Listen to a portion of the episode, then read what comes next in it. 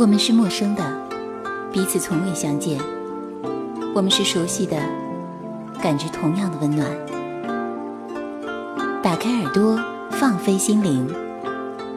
这里是陌生人广播，能给你的小惊喜与耳边的温暖。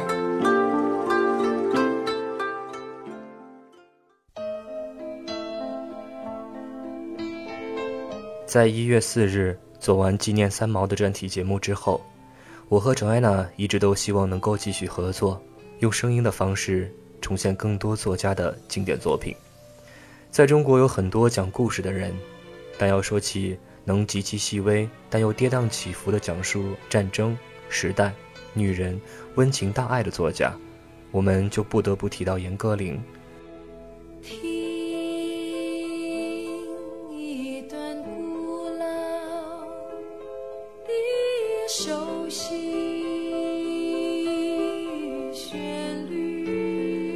避难，或者是前年的《金陵十三钗》，刘若英的成名作《少女小鱼》，李小璐的出道作品《天域》，以及孙俪的经典影视作品《小鱼多鹤》，这些成功的影视形象都是源于严歌苓的手笔。他说过：“我不喜欢赢者，赢都是一样的，输却最见功力。我最喜欢那些输得起的人。”她随着外交官丈夫走遍世界。看尽繁华都市，却惯于隐在一隅，以每天六千字的速度写他的世界。女人羡慕他，说他是隐士；男人爱慕他笔下的女人，说他是地母。这就是严歌苓，隐于闹市，书写一方广阔天地。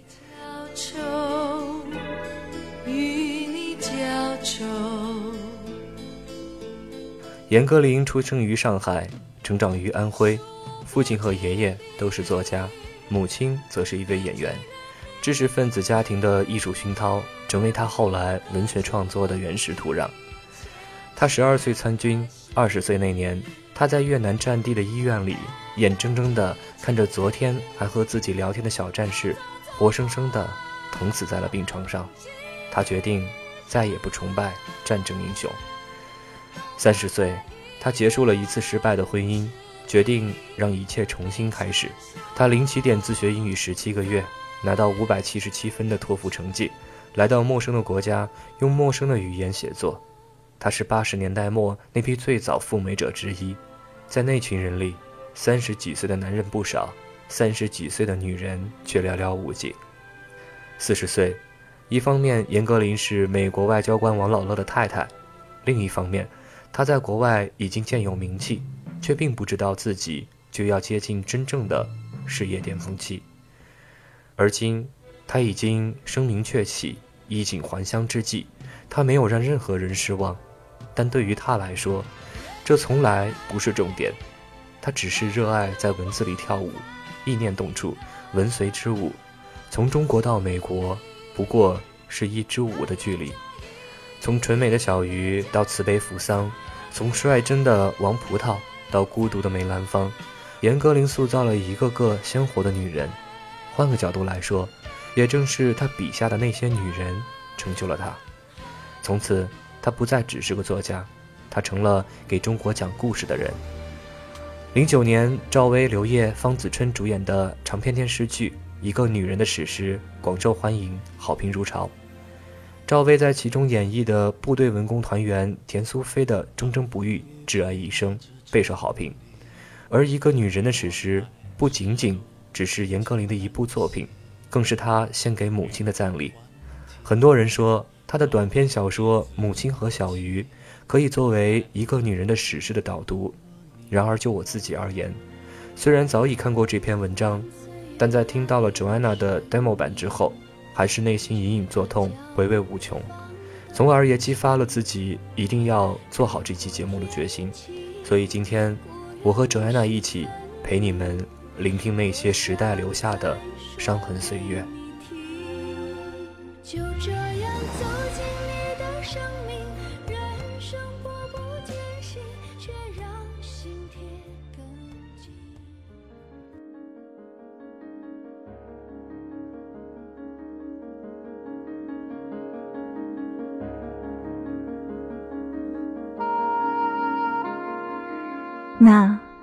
还是这个世界上没有我的时候。大概已有些哥哥的影子了。那些修长的手指，那个略驼的背，还有目空一切的默想的一双眼，后来都是哥哥的了。哥哥的一切都来自这个人。那时只有十八岁的我的母亲，总是悄悄地注视这个人。据说这个人的生活中一向有许许多多的忽略，连母亲的歌喉、美貌，都险些被他忽略掉。母亲那时包了歌剧团里所有的主角儿风头足极了。一披黑缎子样的长发被他编成这样，弄成那样，什么配饰都不用，却冠冕似的华丽。十八岁的母亲，眼睛骄傲天真，却有了一个人。这个人就是我的父亲。一天，他突然对他说：“你有许多抄不完的稿子。”他那时是歌剧团的副团长，在乐队拉几弓小提琴，或者去画两笔舞台布景。有时来了外国人，他还凑合着做做翻译。但人人都知道他是个写书的小说家。他看着这个挺唐突的女子，脸红了，才想起这个女子是剧团的名角儿，在抄了工整的书稿中夹了一张小纸签：“我要嫁给你。”她就真的嫁给了他。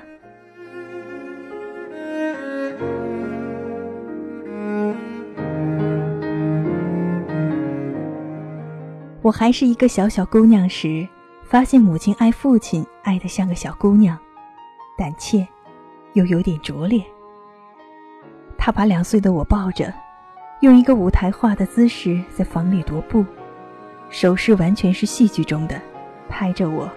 回肠荡气地唱着舒伯特的摇篮曲，唱得我睡意顿时云消雾散。我偷去他已经进入情绪的脸，眼神儿不在我身上。那时我还不明白，他实际上是在唱给父亲听。他无时无刻的不从父亲那里要来注重、认同。他拿起小提琴弓，开始拉哆来咪。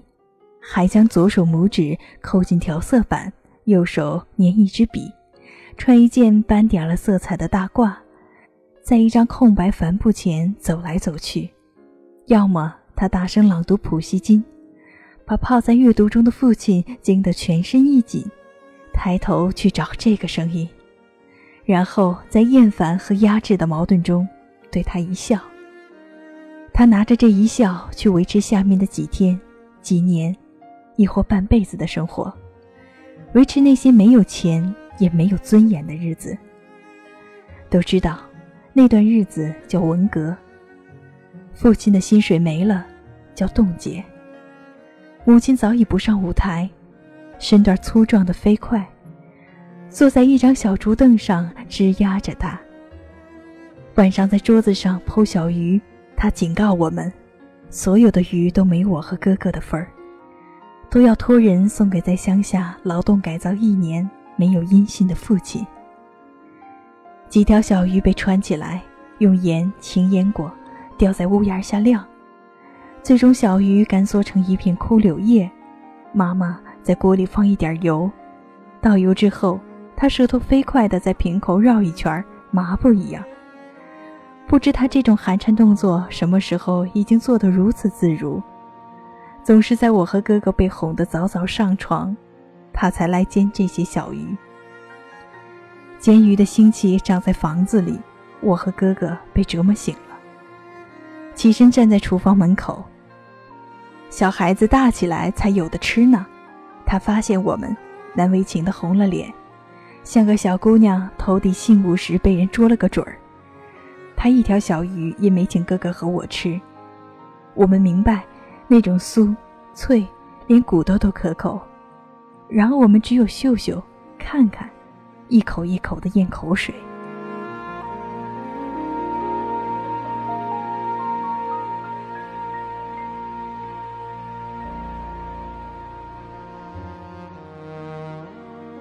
父亲回来后只提过一回那些小鱼，说真想不到这种东西会好吃。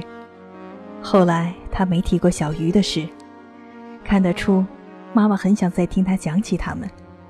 他诱导他讲种种事，诱他讲到吃，父亲却没再讲出这一个关于小鱼的字。几年中，成千上百条小鱼，使他仍然倜傥地存活下来。妈妈围绕着父亲，以他略带老态的粗壮身段，在父亲面前洁净活泼。这时已经长大的哥哥和我，有些为这个还是小姑娘的母亲发窘。又有许多的出版社邀请爸爸写作了，他又开始穿他的风衣、猎装、皮夹克，在某个大饭店占据一个房间。他也有了个像妈妈一样爱他的女人，只是比妈妈当年还美丽。一天，哥哥收到爸爸一封信，从北京寄来的。他对我说：“是写给我们俩的。”完了。他要和妈妈离婚了，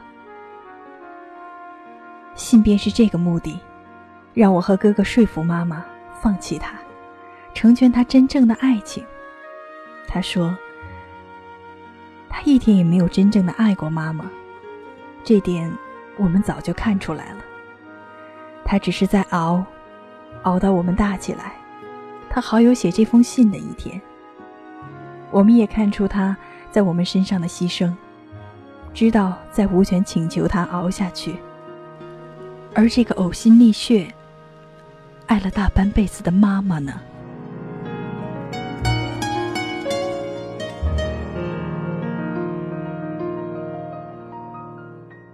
许多天才商量好，由我向妈妈出示父亲的信。他读完，他一言不发地靠在沙发上，好像他辛辛苦苦爱他这么久，终于能歇口气儿了。他看看我们兄妹，畏惧地缩了一下身子。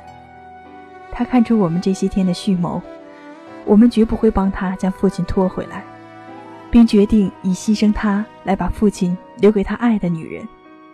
他知道，他是彻底孤立了。这一夜，我们又听到了那只竹凳的吱呀声，听上去他要散架了。第二天一早。吉川被剖净的小鱼坠在屋檐下。父亲从此没回家。一天，妈妈对我说：“我的探亲假到了。”我问他去探谁，我知道父亲尽一切努力在躲他，不可能让他一年仅有的七天探亲假花在他身上。去探你爸爸呀！他瞪我一眼。想说，这还用问？又是一屋子煎小鱼的香味儿。我们都成年了，也都不再缺吃的，这气味儿一下子变得不那么好闻。哥哥半夜跑到我房间，叫他别弄了。他说：“现在谁还吃那玩意儿？”我们却都不忍下心对他这么说，并且我陪他上了探亲的路，提着那足有二十斤的红小鱼。只是朦胧听说父亲在杭州一个饭店写作，我们去一家廉价旅馆下榻。妈妈说就暂时凑合，等找到父亲。我心里作痛，难道父亲会请你去住他那个大饭店吗？四月，杭州雨特稠，头两天我们都憋在小旅馆里。等到通过各种粗声恶气的接线生找到父亲那个饭店，他已经离开了杭州。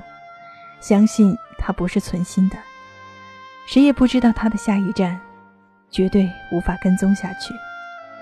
我对妈说：“冒雨游一遍西湖，就乘火车回家。”妈妈却说她一定要住满七天。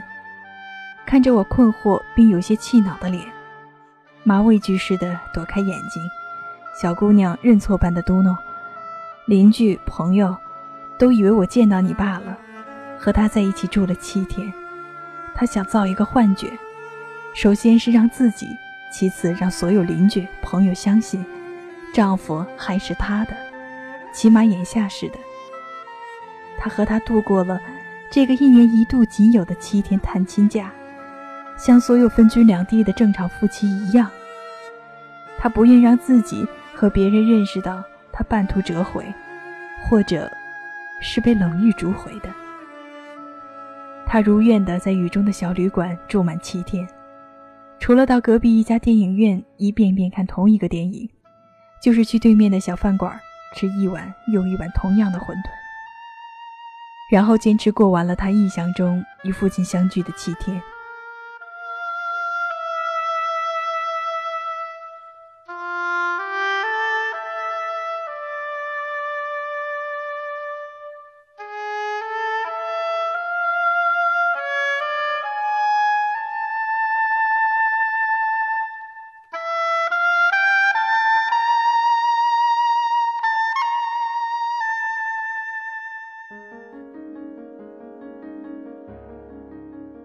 父亲再婚后很幸福，妈妈见到我就问：“他会做菜吧？”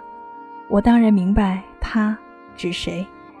我说：“做得很好，爸爸也戒烟了。”他赶紧垂头走开，不敢再听。临回北京，我见他又把那竹凳搬到厨房，竹凳也上了岁数，透着灵肉般的柔韧光色，还是一堆小鱼。我不阻止他，懒懒地倚在阳台上欣赏他工匠般的操作。他已架起老花眼镜来做这桩事了。竹凳似藤一样枝压着。他说：“再有场文革就好了。”你爸又被罚到乡下，低人久等，就没有女人要他，只有我才要他。他不敢抬头看我，怕我看到他眼里还是那片无救的天真，还是小姑娘似的。那张因非分之想而绯红的脸。我将这一篓子烘熟的小鱼烧到爸爸那里，正是高朋满座的时候，满桌都是继母的国宴手艺。我对爸爸使了个眼色，将他熟识的竹篓搁在了一边。他瞪了他一会儿，似乎也愁苦了一会儿，又去和一桌朋友席天哈地。这天，父亲醉倒，当着七八个客人的面儿。突然叫了几声母亲的名字，客人都问被叫的这个名字是谁，我自然吞声。继母美丽的眼里，全是理解，全是理解。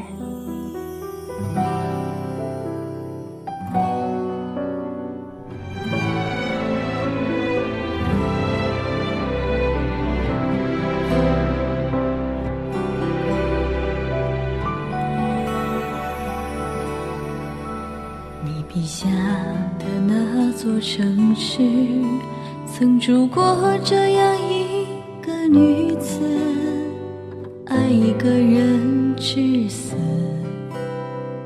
挚爱城池。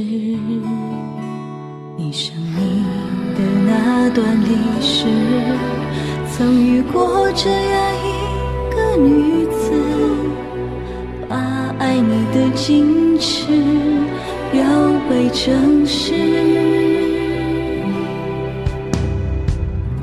那张被风吹乱的文字，写着他漂泊不定的往事，一笔挥洒不出的乱世，都有他陪你走过的影子。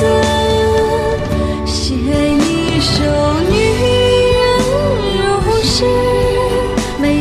心只是，婉转的相思，回忆是永远。不去的地址，却是你唯一寄托的方式。写一首女人如诗，每当日暮西辞，染黄了心事。岁月是眼角抹不去的潮湿，梦醒时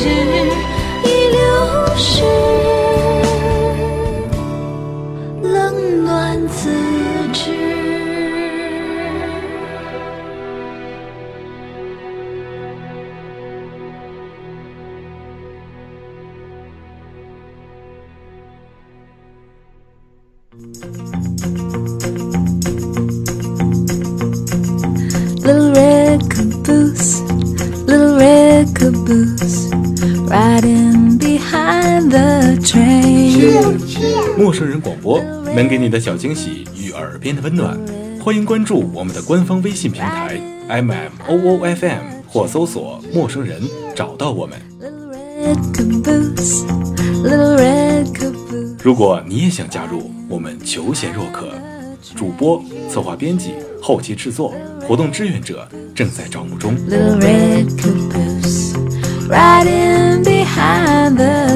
播客订阅、节目下载、更多收听方式、互动参与、精彩活动、推荐投稿以及参与到我们的节目录制，尽在陌生人官方网站 m o o f m dot com 或微信平台找到答案。